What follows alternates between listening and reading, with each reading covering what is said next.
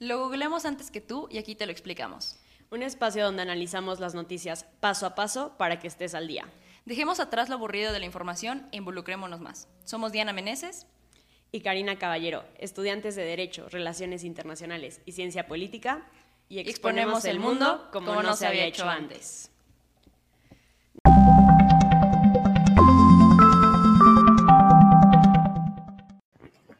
Les damos la bienvenida a un episodio más de Mundo en Corto, ya terminando octubre, ya a punto de. y bueno, pues el día de hoy vamos a platicar de la 3 de 3 en corto, que a lo mejor ya lo vieron en redes sociales, pero vamos a explicar un poquito qué es esto y hablar sobre todo de la violencia política contra mujeres. Diana, ¿cómo estás?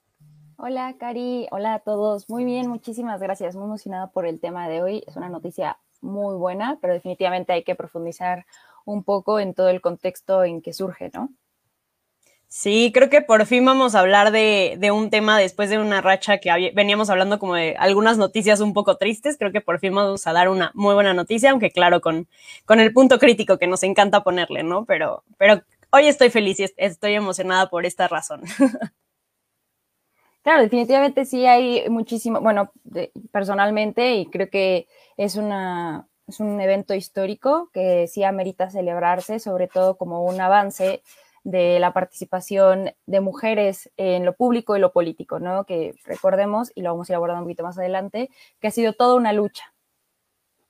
Sí, definitivo. Y, y, ese es el tema, ¿no? Que muchas veces cuando nos ha tocado hablar en otros episodios, a lo mejor, por ejemplo, de la toma de la CNDH y cuando hablamos como de estas protestas un poco más violentas, entre comillas, si se le podría decir así, pues siempre hemos hecho, tanto tú como yo, el énfasis de que no es lo único que se hace y que hay mucho trabajo por detrás y creo que es este el momento en el que ese trabajo se refleja y el momento en el que decimos, ven, como no solo son las pintas, sino si hay personas atrás de esto trabajando, eh, pues también en los otros ámbitos para, para obviamente hacer un mundo mejor, sobre todo para las mujeres, ¿no? Que los derechos de las mujeres sean más respetados. Y es que es una realidad, definitivamente. Eh las mujeres han tenido que probar prácticamente que merecen un lugar y representar a, la sociedad, como si no fueran, no fuéramos por el simple hecho de ser ciudadanas dignas de ciertos cargos, ¿no? Entonces sí, creo que tenemos que abrir esta conversación con un énfasis en, en, a ver, si queremos un Estado democrático, ¿qué involucra la democracia, no? ¿Por qué entonces se exige que haya paridad?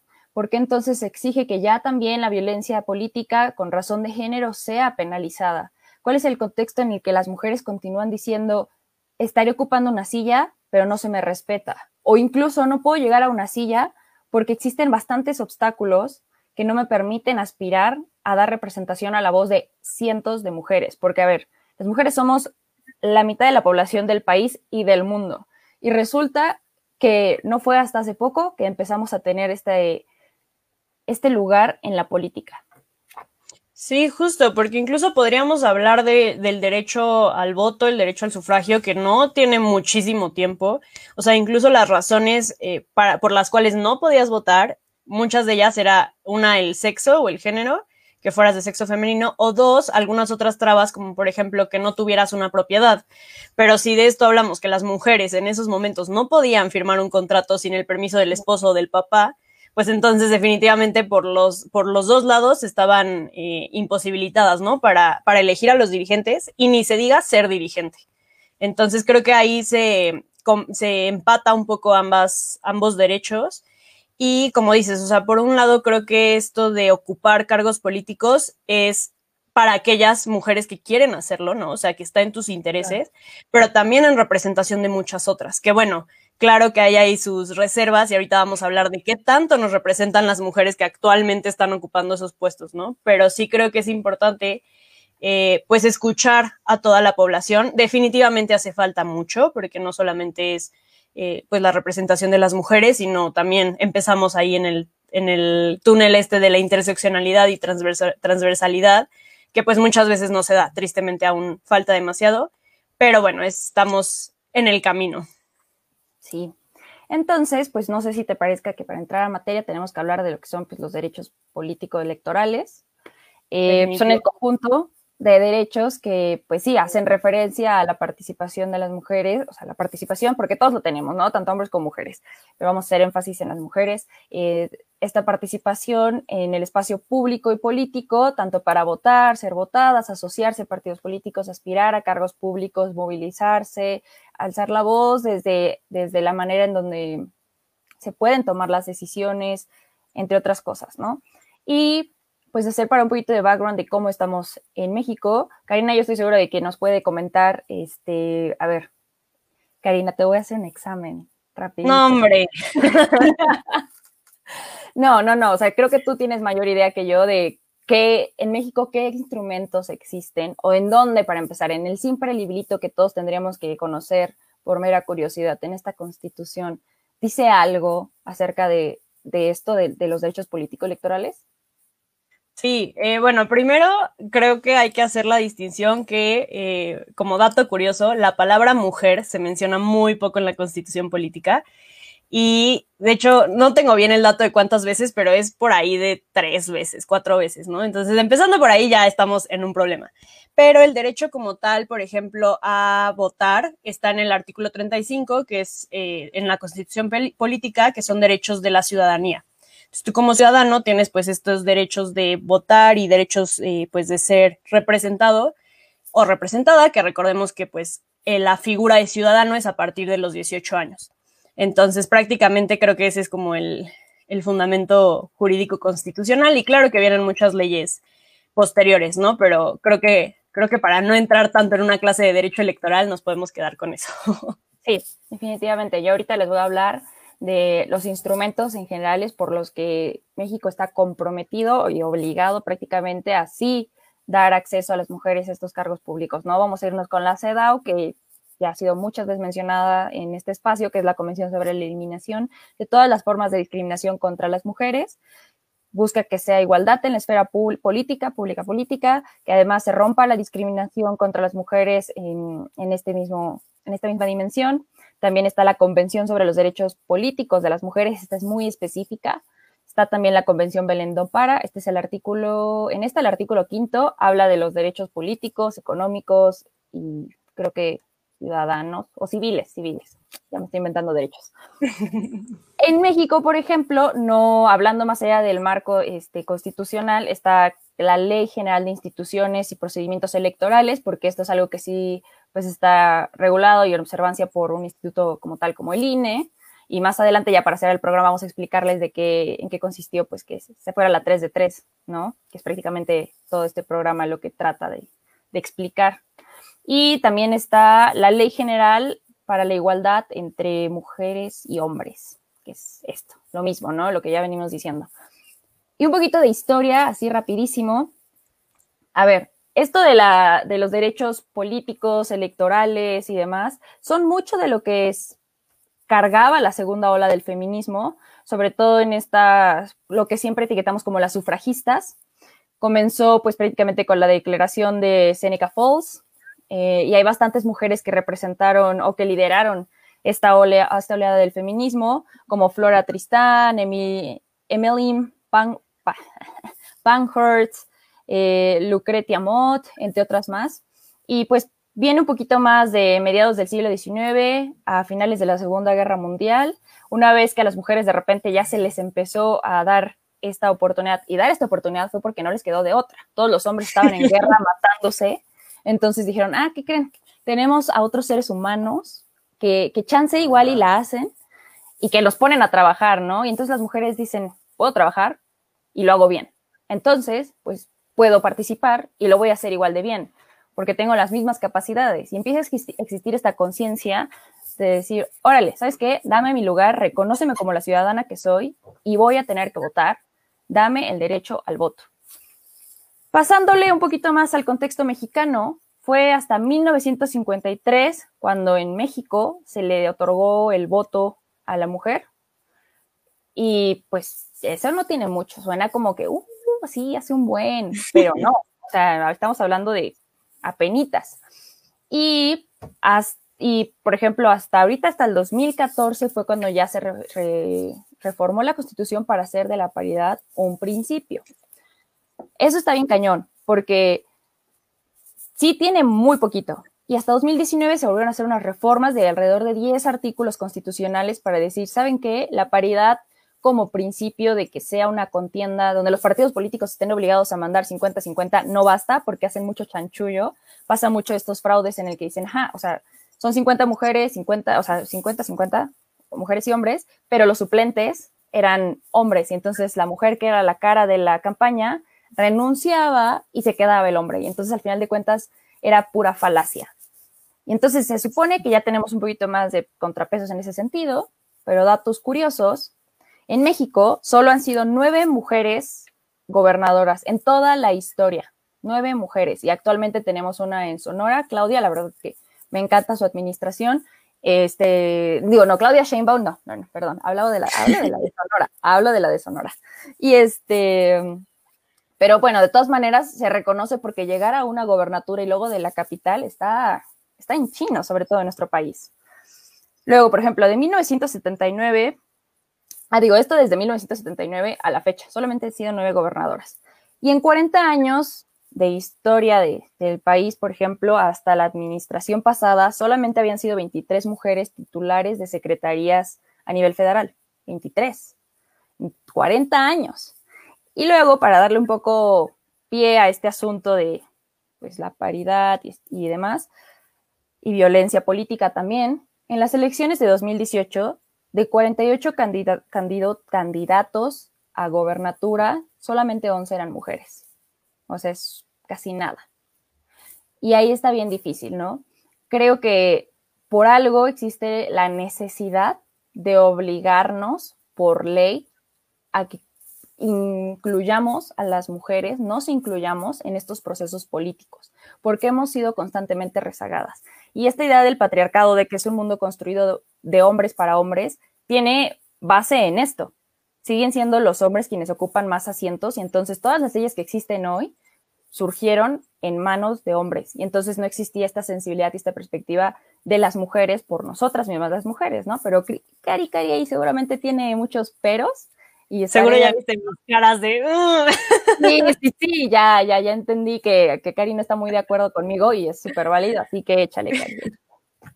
No, pues sí, o sea, justo como primero explicar un poquito de qué es la paridad para aquellos que a lo mejor no tienen cercanía con este, con este término. A grosso modo se refiere a que haya eh, una cuota, por así decirlo, de mujeres ocupando estos cargos políticos. Porque como bien dice Diana, pues sí podíamos tener el derecho al voto o ya ser reconocidas como ciudadanas, pero eso no implicaba que pudiéramos tener un cargo político. Y a lo mejor no había una prohibición como tal ya en esto, o sea, a los años recientes, pero entonces ahí entra toda esta estructura, que ahí sí estoy de acuerdo con Diana, y hay que platicarlo, porque muchas veces dices, bueno, pues es que si no están ahí es porque no quieren, o sea, si solo hay una mujer candidata es porque las demás no quieren. No, entendamos que muchas no tienen acceso a la educación, o sea, empecemos desde ahí, acabar una preparatoria. Ahora, una universidad donde se puedan preparar en a lo mejor una carrera política o de derecho, etcétera, también es otro impedimento. Y así vamos viendo estas eh, pues discriminaciones y, la violencia estructural sistemática que hay de género que las imposibilita a llegar a esos lugares. Y creo que ahí también entra mucho esta idea de la meritocracia, que también es un debate amplísimo y que se da para mucho porque hay, hay muchas posturas que te dicen, bueno, es que no vale la pena que haya 50 mujeres, por ejemplo, o sea, hablemos así en números, para no confundirnos en números enteros, de 100 lugares que haya 50 mujeres, si esas 50 mujeres no están preparadas. Y entonces, insisto, ahí entra el, ok, pero si no están preparadas, vamos a ver por qué, no es porque no quieran, muchas veces son estas eh, violencias sistemáticas, ¿no?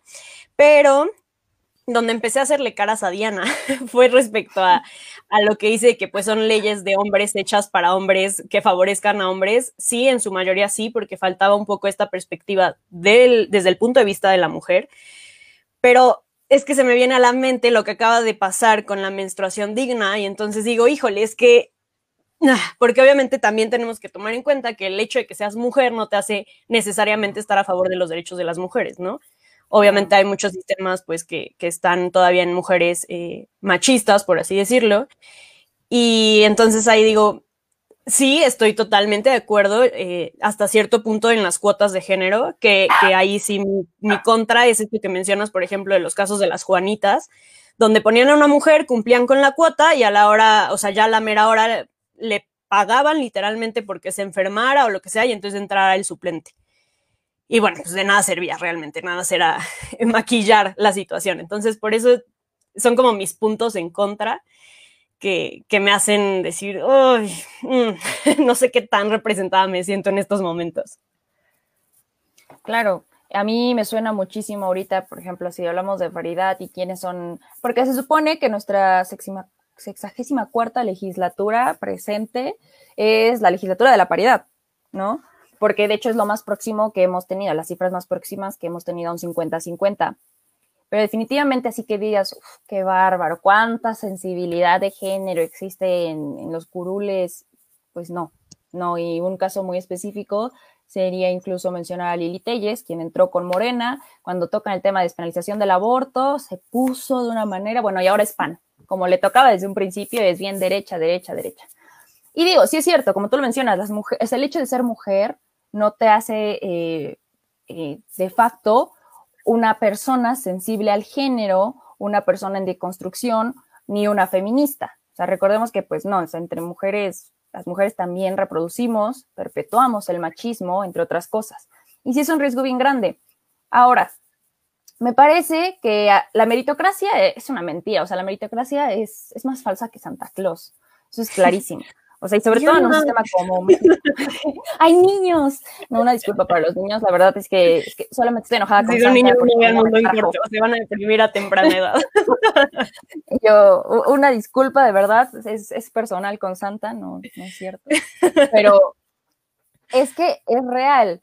Es, es imposible que, a ver, te estoy hablando que hasta 1953 nos dieron el voto mucho menos pensemos en que existieran mujeres pensando en aspirar a cargos políticos, ¿no? En todos estos años de historia se entiende que sea poca la participación de las mujeres porque no tiene mucho que se nos empezó a involucrar, que existió este interés, pues, más bien que se, y digo, se nos permitió porque fue a la de a fuerza, no estuvo fácil el asunto.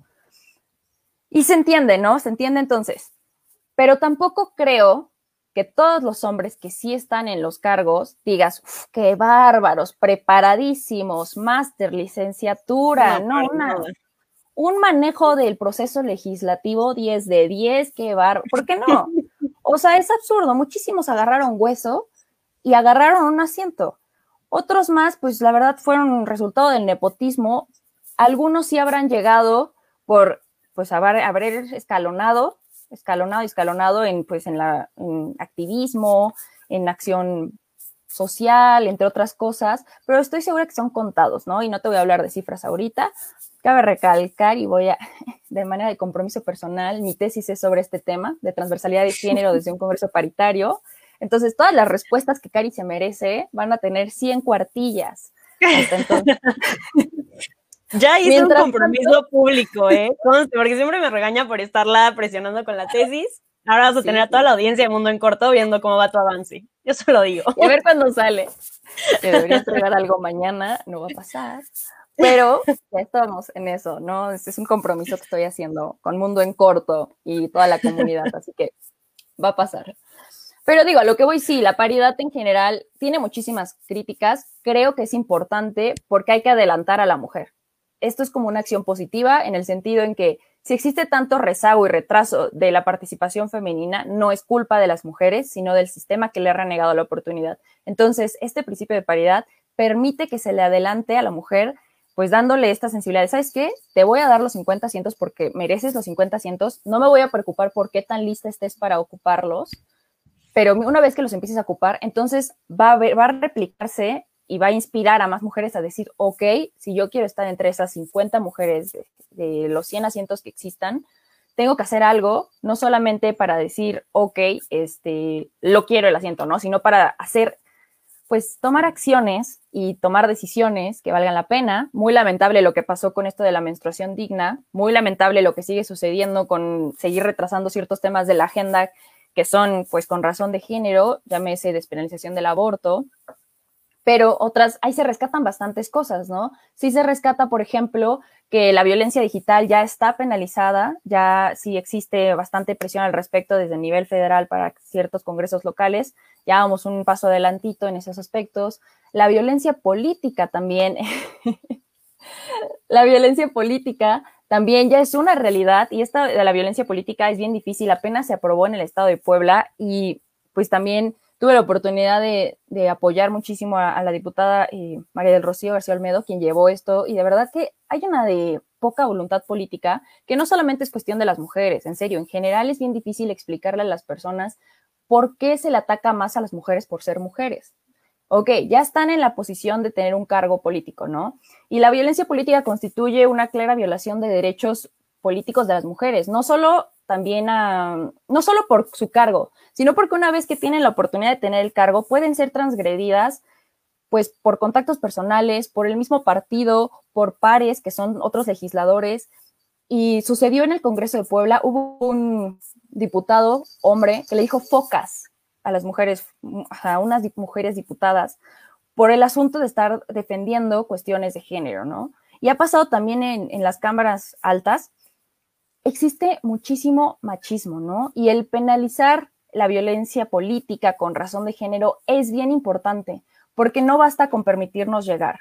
También merecemos como el respeto de decir, a ver, llego con esta agenda, este es el presupuesto, tengo que tener tanto tiempo de voz, necesito tener un discurso, necesito que se me permita que hablar, que se me escuche, muchísimas cosas que no son respetadas.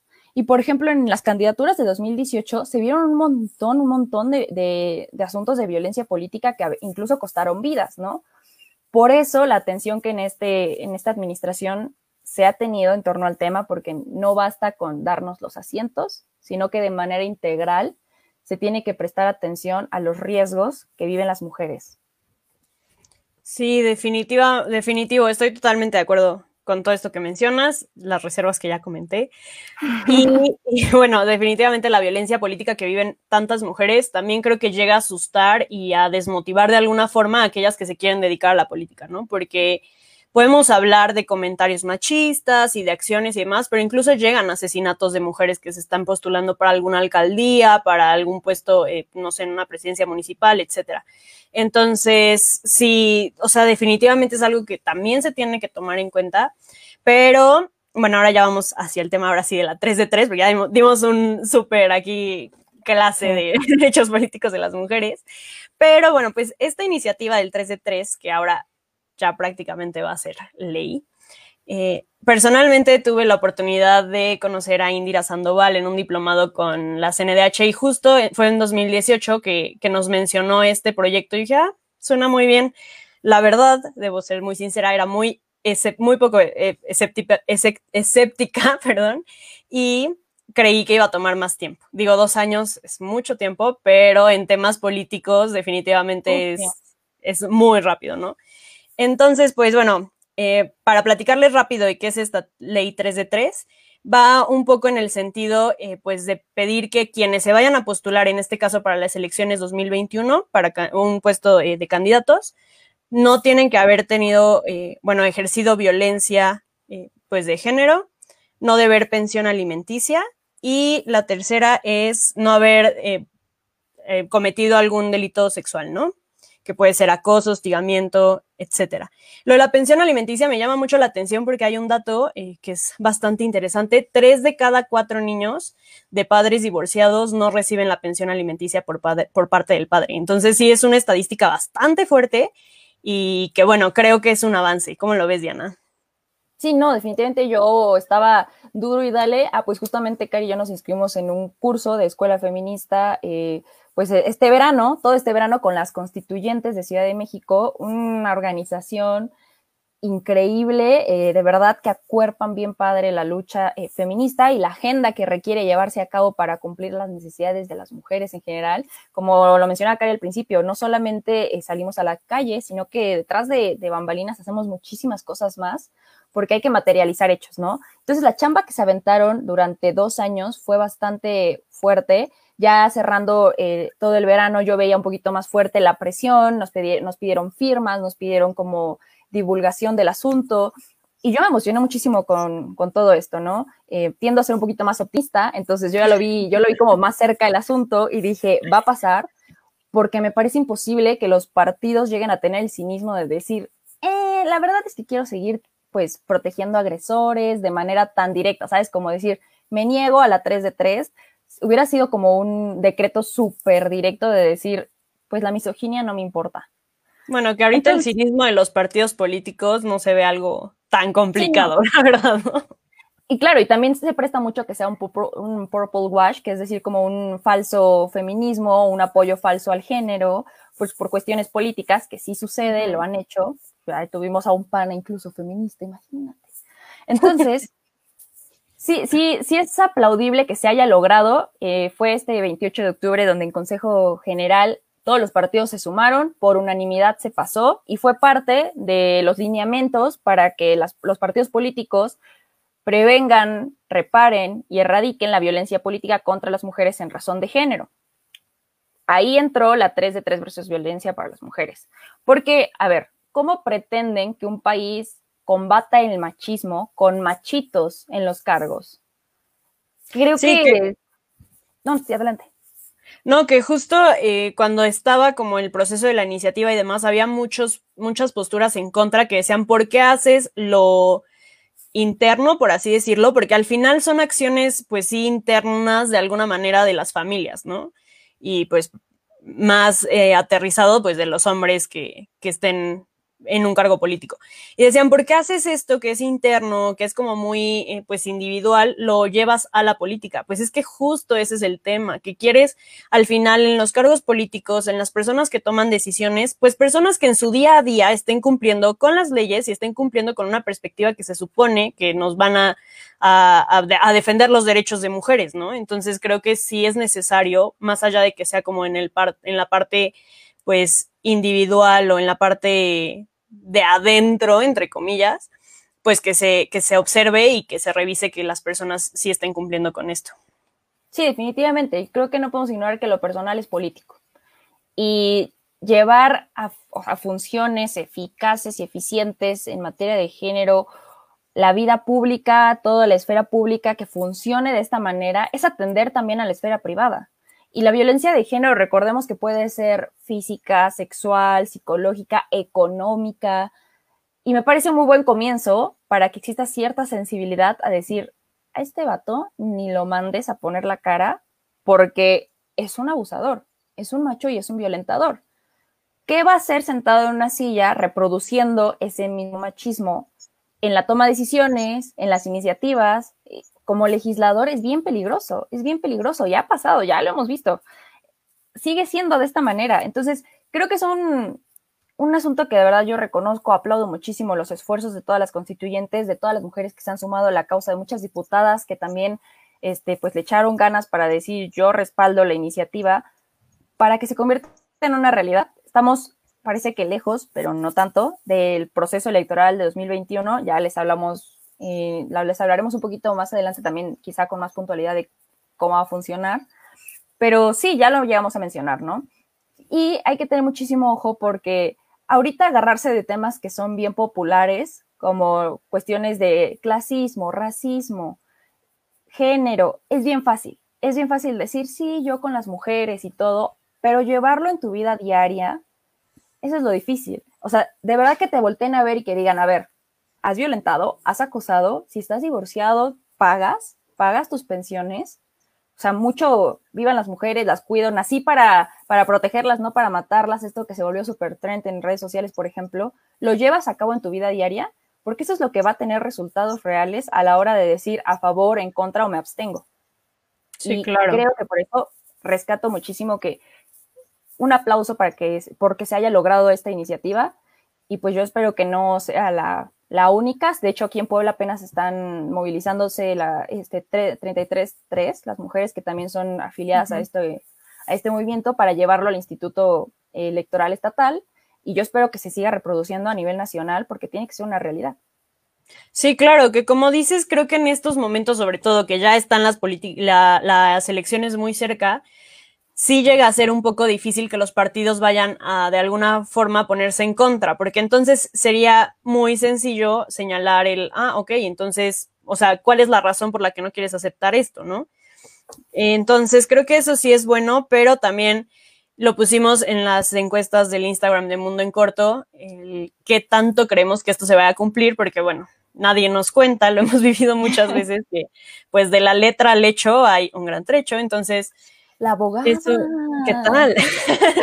no, pero definitivamente sí. Y, hay que mencionar que ahorita, o sea, en el momento en el que estamos grabando este episodio, todavía hay posibilidad de que lo impugnen los partidos políticos, ¿no? Es decir, ya pasó, ya se aprobó, pero tienen cuatro días los partidos políticos para impugnar. Hasta el momento, eh, hasta donde yo sé, no lo han impugnado, afortunadamente, pero bueno, todavía estamos ahí, digamos que un poco a la expectativa. Y definitivamente, o sea, suponiendo que todo sea ideal y que no lo vayan a impugnar, aunque se establezca, yo no sé qué tanto se va a cumplir, porque siempre le encuentran esta forma de darle la vuelta y también un poco la inobservancia, ¿no? Sobre todo de los ciudadanos y las ciudadanas, que al final es lo que más señala, obviamente, la, la violación a estas prácticas. Entonces, digo, no quiere decir que si no se va a cumplir fue una pérdida para nada, porque claro que es un avance, y como dices, o sea, yo también estoy muy de acuerdo en que este es el inicio y que poco a poco cada vez va a ser más, eh, pues, observable este tipo de cuestiones y en ese sentido disminuir la violencia de género en nuestro país, esperemos. Después de este agüite, una vez más, los invito a que no solamente se sensibilicen con el tema de género, sino que apoyen este tipo de iniciativas, se movilicen, incluso si sienten la motivación y que también si tienen ganas de ser parte de los tomadores de decisiones, no se achiquen. Creo que es chamba de todos dejar de permitir que sea solamente de acceso para compadres, amiguitos, eh, acomodados. Entonces se puede desde abajo, está casi en chino, pero lo vamos a lograr poquito a poquito. Quienes tengan la intención de hacerlo, pues no se desanimen, ¿no? Siempre hay espacios para empezar a, a tomar acciones. Y pues muchísimas gracias por siempre acompañarnos. De verdad es un gustazo. Así es, muchas gracias a todos por darnos su, tiempo para escucharnos y pues bueno, déjenos en los comentarios de Facebook o de Instagram o de Twitter todo lo que opinan acerca de este tema para que pues también compartamos opiniones y esto se haga un diálogo. Muchísimas gracias y nos escuchamos el próximo jueves.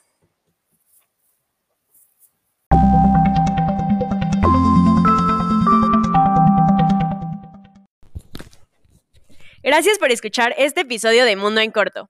Síguenos en nuestras redes sociales donde hay mucho más contenido que van a fortalecer tus conocimientos sobre este tema. Déjanos en los comentarios tus opiniones, inquietudes o sugerencias para próximos temas que sean de tu interés.